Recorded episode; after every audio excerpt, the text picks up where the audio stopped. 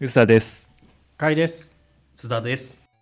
今回もゲストにバウンシー編集長の津田さんをお迎えしてお送りいたしますが最近ですね津田さんもポッドキャストを始めたと小耳に挟みまして、はい。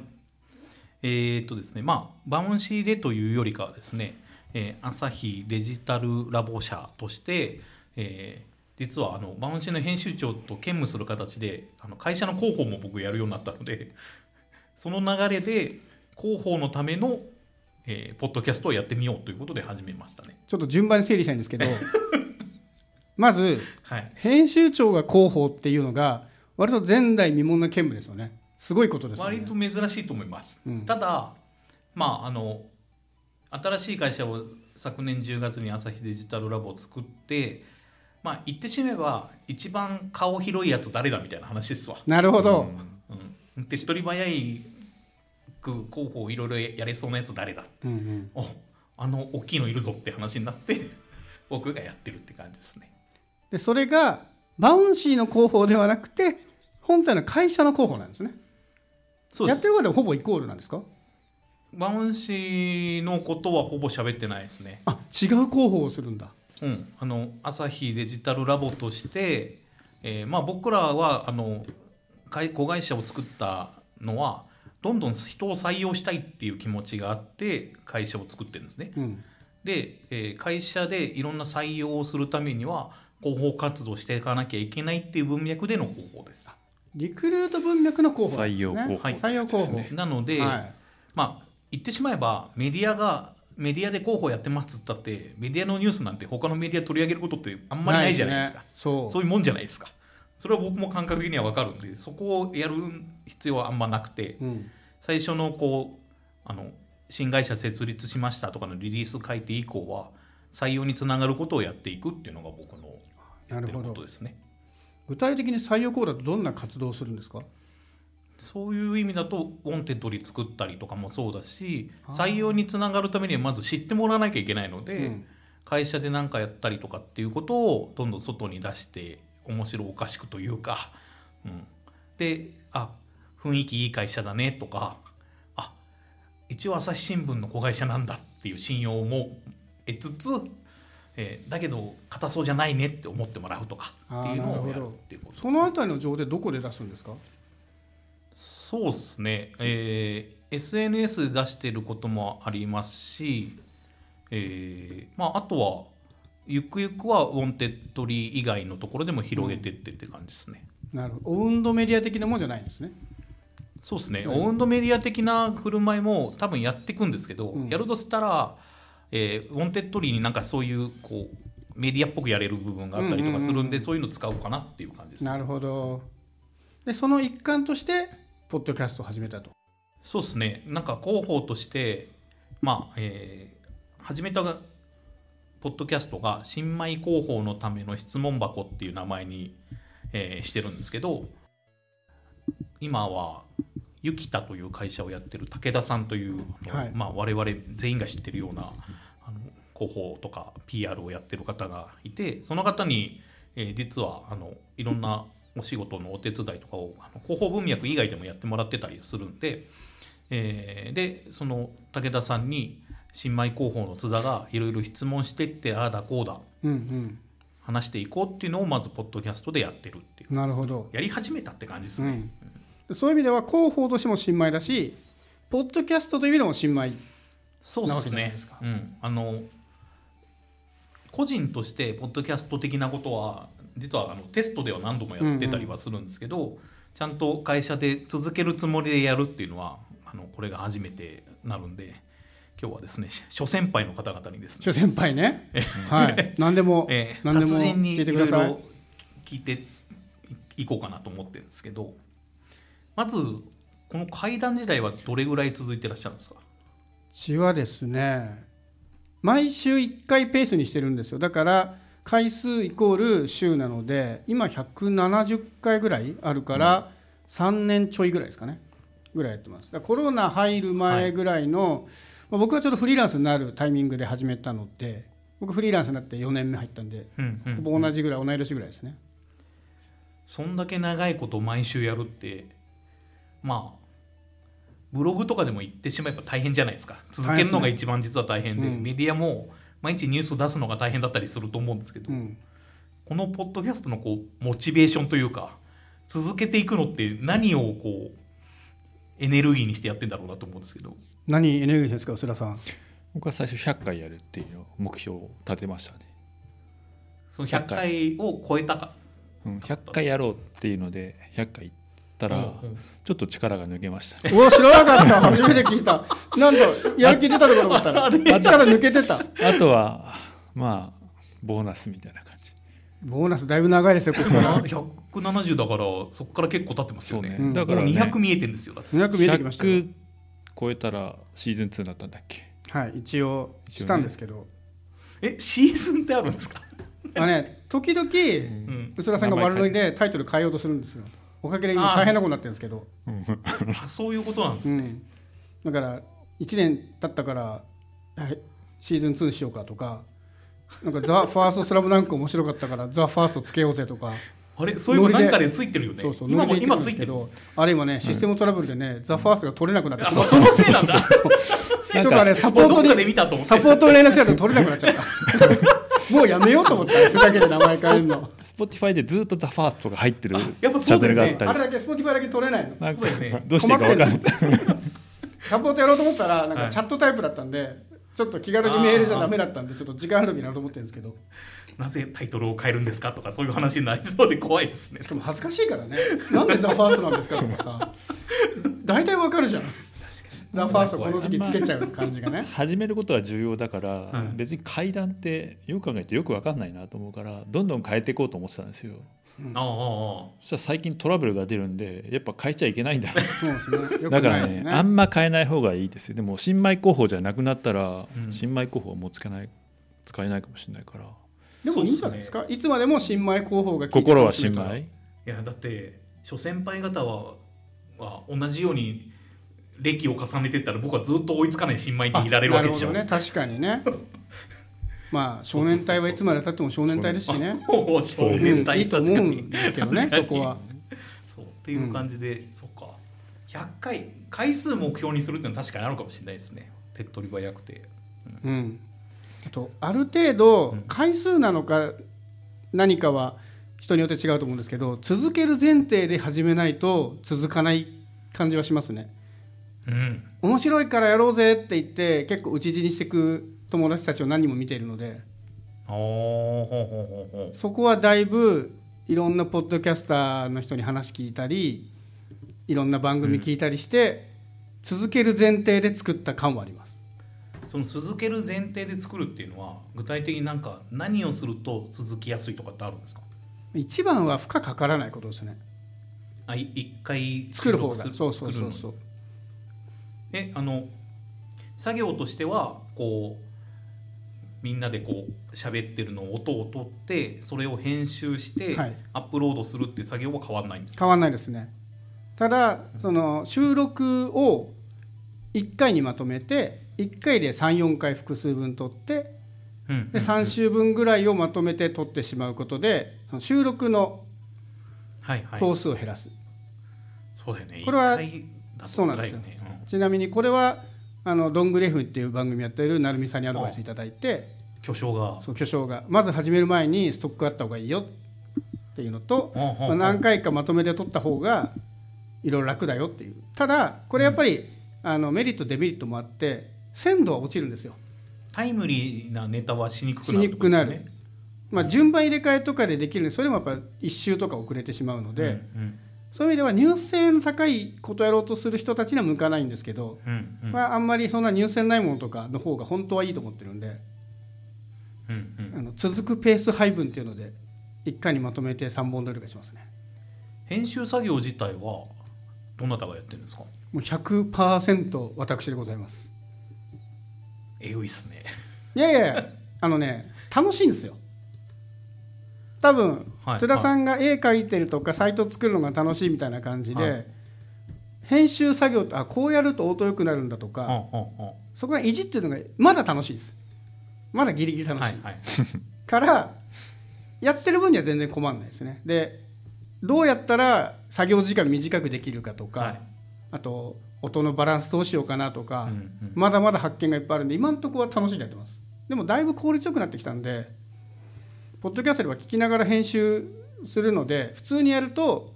30分収録したら30分プラスアルファかかっちゃうんですけど、うんうん最近はもう編集する時の再生速度を倍速にしてなんか早聞きしながら編集してっていうので、まあ、実時間はかからないぐらいになりましたねだから20分のファイルを編集するんだったら、まあ、20分ちょっとで、うんあのさジングルつけたりとかちょっと編集の操作入れてアップロードするとこぐらいまでは20分でやっちゃう NG とかを切ったりとかそういうのもあるんですかあしますしますちゃんとしますよおーあの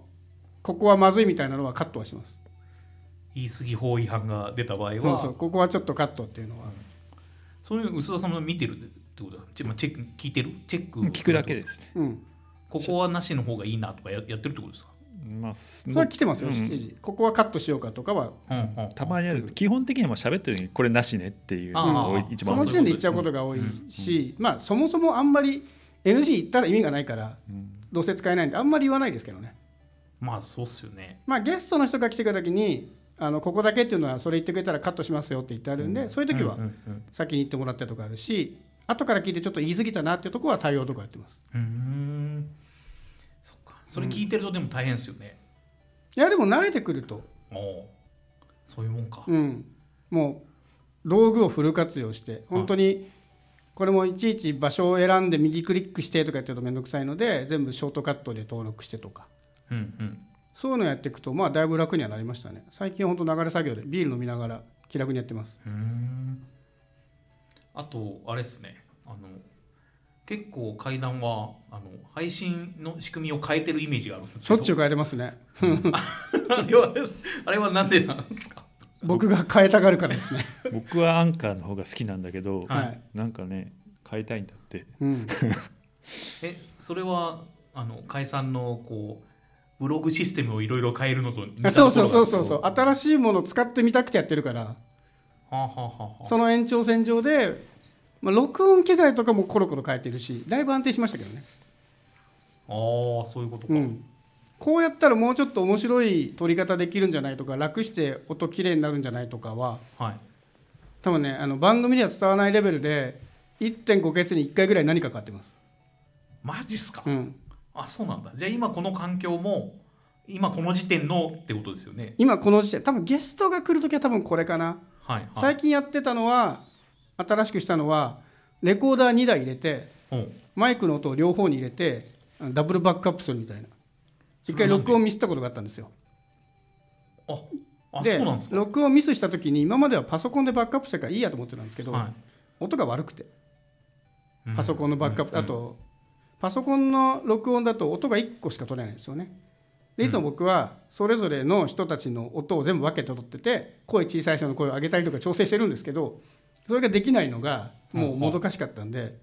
もうバックアップも2台だと思って最初の頃薄田さんの声ちっちゃいですよね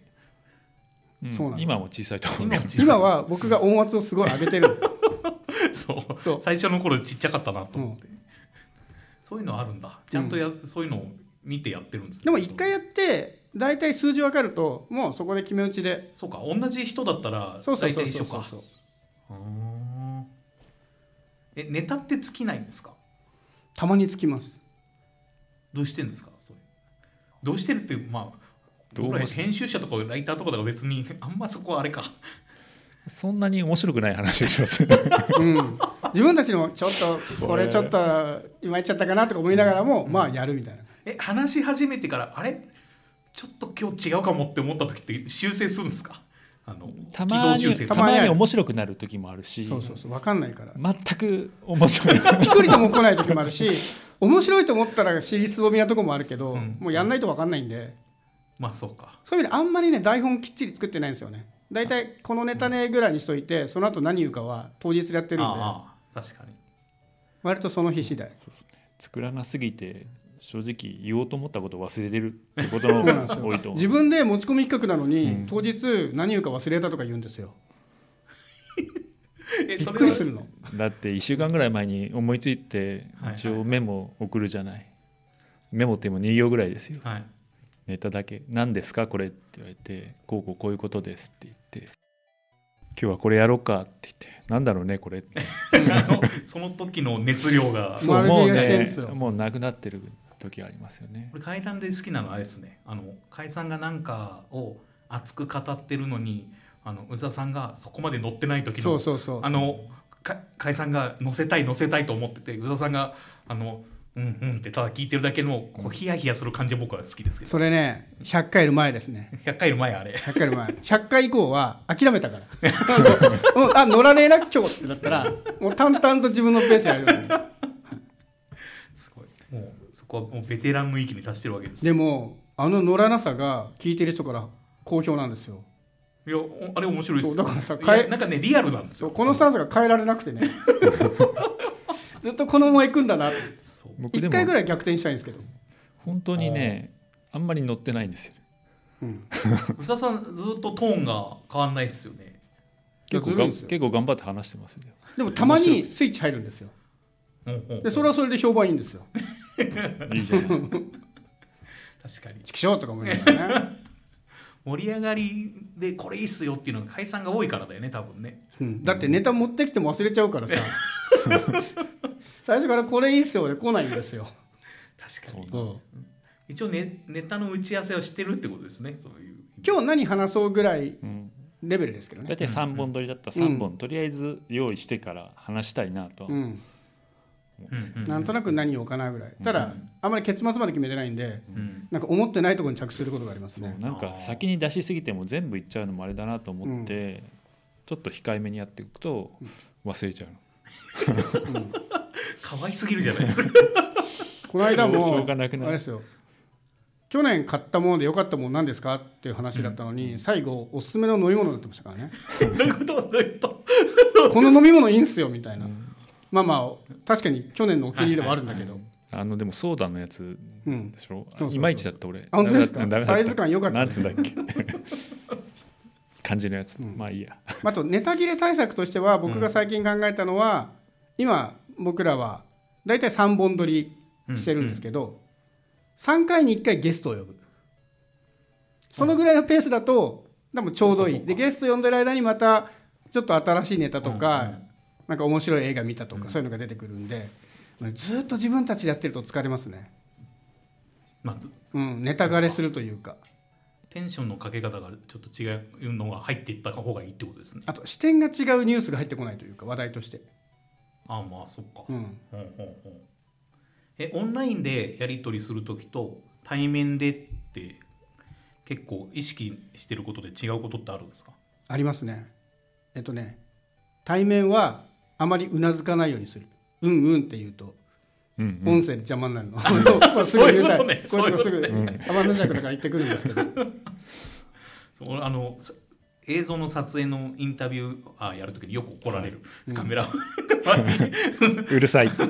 なるほど言い過ぎですとか言われるねこっちはね乗せようとか そうそうそうそう雰囲気的に言うんだけど後でね音で聞き直してみるとあ俺うんうんうるせえなってなるから、大きくうなずいてくださいそういう時は、うんでこれがオンラインで別々だと簡単に編集できるんですけどうん同じ場所にいるとおー相手のマイクにも運がほぼ乗っちゃってるんですよはいでそれを乗らないように努力してたんですけどいろんなポッドキャスト仲間の聞いて諦めようって結論になりました同じ場所で相手の声が入るのを取ろうとしたらちょっと難しすぎるって話になってまあでも運とかだったらいずれ自動で取れるようになりそうですいねける気はしますけどね、うんただ喋ってることかぶると難しいんですよ今の仕組みだとあそうか、そうそう津田さんが喋ってるのにそこに僕が「うんうん」って言っちゃうと同じ波形になっちゃうのでそこをきれいに取ろうとすると津田さんの声にもちょっと影響が出ちゃう、それって複数の今マイクでやってるじゃないですかはい僕がうんうんって仮に言った場合に僕のとこをうんうんのタイミングだけ落とすってことですかそうですねそれでもそっか他のマイクでも入ってるからそうでもちちれ本当に小さい声で「うんうん」ってこっちに入っちゃってるから、うん、そこが難しいですねだからもうそこは諦めてただ、やっぱりね目の前で喋った方が遅延ゼロだし話のあうんの呼吸みたいなのは圧倒的にいいのでまあ僕は最空気近ね、出はやいすいおですよね願いしてうん現場収録増やしてるんですけど宇佐さんどっちがやりやすいとかあるんですかあんまりねチームに いつもこうだ から雑談良かったあの、のね響かない雑談は良かったですうん雑談ってあの中野のポッドキャストバーがあるそんうですそけうども今度あそこでやりましょうよあそこいいよすごい良かポっッドキャストバーっていうポのッドキャストババーっていうのがあって東中野にクラフトビールが飲めるカウンターバーのとこに会議室みたいなのが1個あって、うんでガラス張りで外からも見えるんですけどそこにこのポッドキャストの設備が一通りあって SD カード1枚持ってったらその場で収録してクラフトビール飲んで帰れるへえすげええ複数人いるってわけじゃなくてそれはもう収録スタジオ借りてるようなそうそう借りれます、まあ、仕組みでは会議室借りるみたいな感じなんですけど、うんで4人まで収録、まあ、もちろん機材持ってったら持ってきますけど、はい備え付けだと4人までできるしクラフトビール飲みながらやってもいいしあとはあのイベントプランみたいに使うとうん外はクラフトビールバーなんですよその収録スタジオ出るとそこに収録の音声流せるっていうだから本当にラジオ番組みたいなことができる公開収そ録うみたいそうそうそうなタワレコとかに昔そういうのありましたよね、うんなんかねそういうこともできる、まあ、僕ら恥ずかしくてやんなかったですけど こんなど素人のしゃべり聞かせてどうするよと思ってただまあでももう200回とかのタイミングでやればいいじゃないですかまあ、貸し切りで僕らの番組しか知らない人だったらギリいけるんですけどこの間やった時ちょうどそばがねあの桜の花が綺麗に咲いてて夜桜の観光客がすげえ来てたんですよ ちょっとあれです無ね理でしょ無理でしょ 確かにで聞いて「え僕らの収録外に流れるんですか流れません」よかったって言って収録しましたまあラジオ的なノリだと顔わかんないからギリあれ誰だろうで済むか、でもほら素人のしどろもどろな会話がさスピーカーから聞こえてきて も何事だってなるじゃないですかビールが美味しくなくなるかなと思って、た、うん確かに、うんあであでもやる方としてはは楽しいですよ、あのへえイベント的にはすごいいいんで、うんぜひぜひぜひそれはありですね、うん広報の方はどうですか広報でやってみて広報ある意味そのメディアと真逆の仕事だったりするじゃないですかはいはい記事を書く側と、まあ、書いてもらうって言い方悪いけどその記事になる情報を届ける側ってちょっとスタンスが違うと思うんですけど、でそういう意味だと、まあ、基本狙ってやってるのが採用のつながる部分なので、うんえーどこそこに書いてもらいたいっていうのはあんま動いてあなあい、そうかそうかうん、でそういう意味だとやってることはメディアに近いですねやってるのは違うあの自要分はたちの情報を外に出してるわけだから、会社を知ってもらうあのよく知ってもらうことをやっているって感じなので、まあ、うん、温度メディアに近いノリかもしれないですね。でやってる業務はほぼメディアというかねそうっすねっちなんですうんね、だとあのうん新会社できましたよのリリースの時はいくつかあの他の媒体にも書いてもらって、質問とかも来たんでそれは答えたりとかしてますけど大体決まってんじゃないですか。まあね、うんあとこっちはずっと取材経験が長いじゃないですか、なんか来そうな質問大体分かっちゃいますよわねかりますね。あとまあ言ってしまうと聞いてるやつがどれぐらいのスキルかもわかるじゃないですか。分かる分かるそうです ねそこはあの、うん、取材をしててあこういう感じなんですねってあ今質問迷いながらこの質問してますねとかが分かるのがちょっと楽しいっちゃ楽しいですね。うん、でも広報は、うん、あのメディアやってる人は向いてんじゃないかなって僕は思いましあたけど僕もねそれは思ってます僕ももともとメディアやってて、うんその後転職して PR の仕事も結構やってたんですけど逆の方は大変だなと思って広報をやってる人がメディアはま端的にそのうん書いてる本数が違うので、うんリリース出すっていう業務だけで考えた時に月に1本書けばいい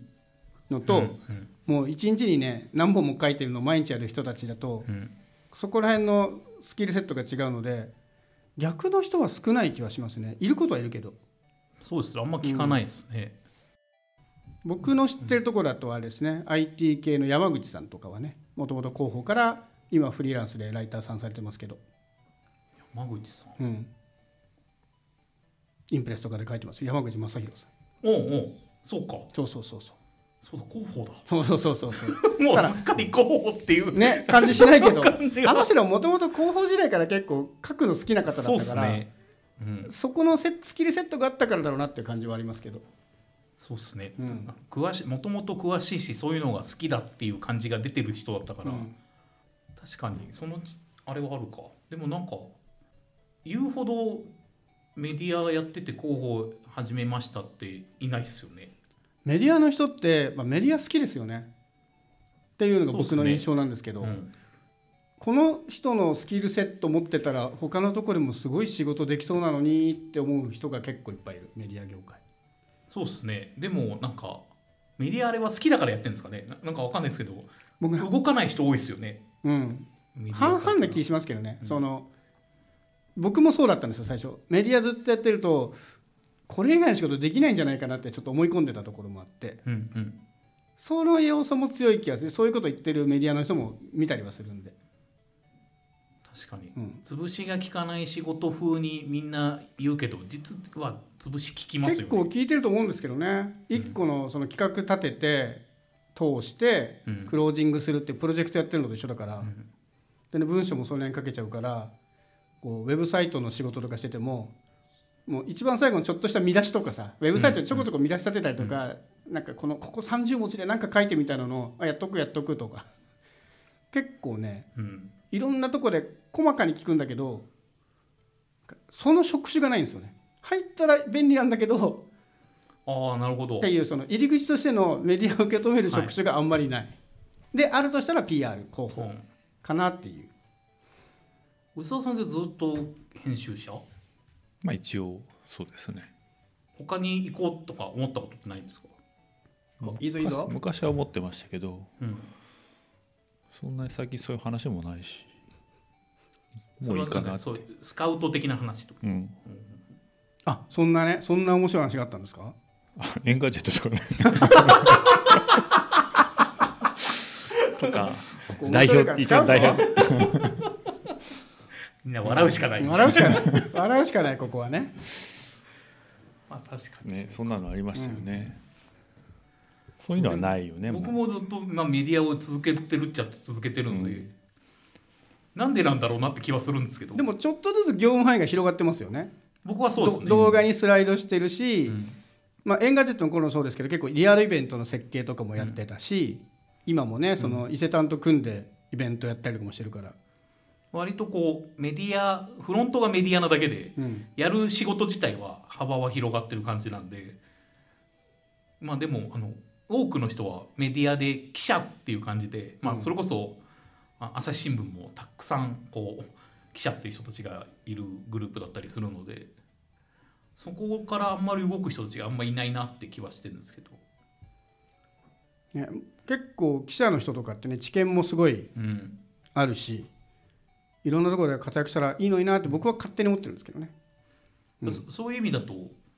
ポッドキャストはすごくそこにはまりやすいというかうんうん朝日新聞自体もいろんなポッドキャストやってるしうん多いですよねだからもう追いかけきれないんだ、朝日新聞のポッドキャストすごいいっぱいあって、あの個人でもね記者やってたような人たちとかがやってたりとか、うんメディア単位でいっぱいやってたりとか今多いですよね。なんかそう新聞って朝日以外もなんかほとんどやってますよねポッドキャストそう儲からないと思うんだけどマネタイズですよね。ねどうするのかは多分あると思いますけど、うんただあの記者とか記事を書いてる人たちは、音声はすごくはい抵抗感なくやってくれる傾向には多分ありますね。それはもう僕らがバウンシーでスペースっていうのを使って音声でなんかコミュニケーションしましょうみたいなことをやったりとかする時も多かったし、えークラブハウスとかが流行った時も、ああはいはい、うんすげえそういうメディアの人たちがやってんなと思って、だからみんな喋りたいのは喋りたいんですよね。うんで顔出すのは結構なんかハードルをみんな感じるんだなっていうのはすごい思いますね。あとね僕音声は意外と始めやすいっていうのもあるなと思ってて、うんうんもちろんそのジングルつけたりとか頑張ったりするのが必要なんだけどそれもそんなに工数かかんないし、文章書けるから文章書こうとするとその文章をどこに書きますかっていうので実は結構ハードルがあってうん外部媒体使うとか、自社サイトでドメインを切って CMS 入れますとかで、結構ハードルあるんですよね。うんでいざ自社サイト作ったとしてじゃあデザイン誰やりますとか 結構決め事が多くてあーそういうことかそうそうそうで音声って録音して今はもう外部サイトがあるからそはいのアンカーみたいなものがあるんで、アンカーに上げたら OK ってなってるじゃないですかうんだから音声に対してそのあんまりネガティブじゃない人だったら割と始めやすいですよね動画ほど編集スキルもいらないし、うんうん、まあ喋ってるだけで成立するっちゃしますからね、でね記者の人ってのはもともと書くっていうことで情報を発信する能力はすごい高い人でしたから、それをね喋るわけだし、うん記者の人たちは普段はね喋って情報交換してるわけだから、そうですね、うっん、結構スキルセット的なポッドキャストはいいんでしょうけどねてなると、うんそこでマネタイズできるといろんなメディアの人たちがそこですね新たなっていうことですよねまあそれブログの時も言われたかうんそうね同記じ者がブログ書いててもねってじいゃ同う結局そこのマネタイズの部分でっていう話に多分ポッドキャストはなるのかうん、この階段ってマネタイズって何かやってるんですかゼロですそれはなんかゼロの方針でいく感じいや別に方針じゃないんだけ ど面倒くさいかなと思ってだってこの規模でやっても二足三本でしょえだどったどらの規模か分かんないけど どの規模か全然分かんないけどだったら好き勝手できる方が楽しいかなと思うしどっちかというと面白いことやってノウハウ貯めてるのが楽しいのであんまりそこは考えてないおで金す、ね、をもらうってビジネスっぽくすると稼もでき出てきたりします出るじゃないですかクライアントに対しての、うんね、気配りとかうんうん面倒くさいこと増えてくるんでまあそんなこといいレベルじゃまだないですからねそもそもね、またいやいやいやもうすぐ200回ですようん、数だけですから細々とやってるのが無風ですからねうちもお便りも全然来ないしそうなんですかそうそうそう皆さんあの階段へのお便りです本当よろしくお願いしますよ皆さん泣いて喜びますからねなんか来てる感でもありますよ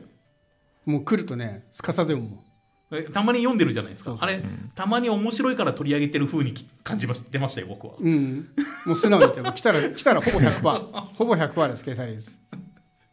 そうでもその参加意識はでもこうラジオ的なものにはすごい必要ですよねそうですねあでもね続けてきたことでちょっとお便りの数増えてきた感じはありますうんうんうん継続は力なりというか、いかにこうその番組に貢献したいかってすごくラジオってラジオ的なこう音声の配信って距離が近いかうらんそれが成立する感じがすごいしてて僕あの普段まあ家にテレビもないし映像をほとんど見ないんですけど映像制作メディアが映像見てないってすごいですうねんほとんど見てないです、まあ見てネットフリックスとかアうんマゾンとかああいうので流行ってるのを見るぐらいなんですけど音声はいっぱい聞いてるんでラジオ好きですもんねラジオも大と好もきと大好きですそういうのはポッドキャストやってないのがおかしいぐらいの いやだからその、ね崇高なものだかあなるほど らラジオ好は、きすぎてうん、今もだってあのゲラってあの芸人のラジオのやつあるじゃないですか、はいはいあれとかスポンサーとか僕個人でやってますもんおおお金 崇高なねメディアのこうだそう運営を助けたいと思ってねじゃあもうここからもポッドキャストをバンバン更新楽しみにしていいんですかねそうっすねバンバンそうっすね2週に一遍ぐらいの更新頻度で続けられたらなと思ってますけど、うんでまあ広報さん向けのをやってるんでいずれは、えー他の広報さんとか広報なる人から質問を預かってあいいですねそういうえのー武田さんにぶつけるっていうう、ん、 他力で頑張ろうかなと思ってるんで。あと広報知らない人でもいいかもしれないですよね広報ってそもそも何なのみたいな人も結構いるだろうやから、本当そうで、うん僕も広報さんやってって言われた時に、あのメディア側から見る広報さんってその一面でしかないじゃないですか、そこ以外ってじゃあ何してんだろうなとかってあんま分かってなかったんで武田さんにいろいろ話聞いてああ確かにねと思って日々のあの会社内でのコミュニケーションとかしないと情報ももらえなかったりとか、そうそういうのあるんだそうなのねよってそれは確かにそうだなと思って勉強になってますねあれ今後のコンテンツ更新も楽しみにしておりますははい頑張ります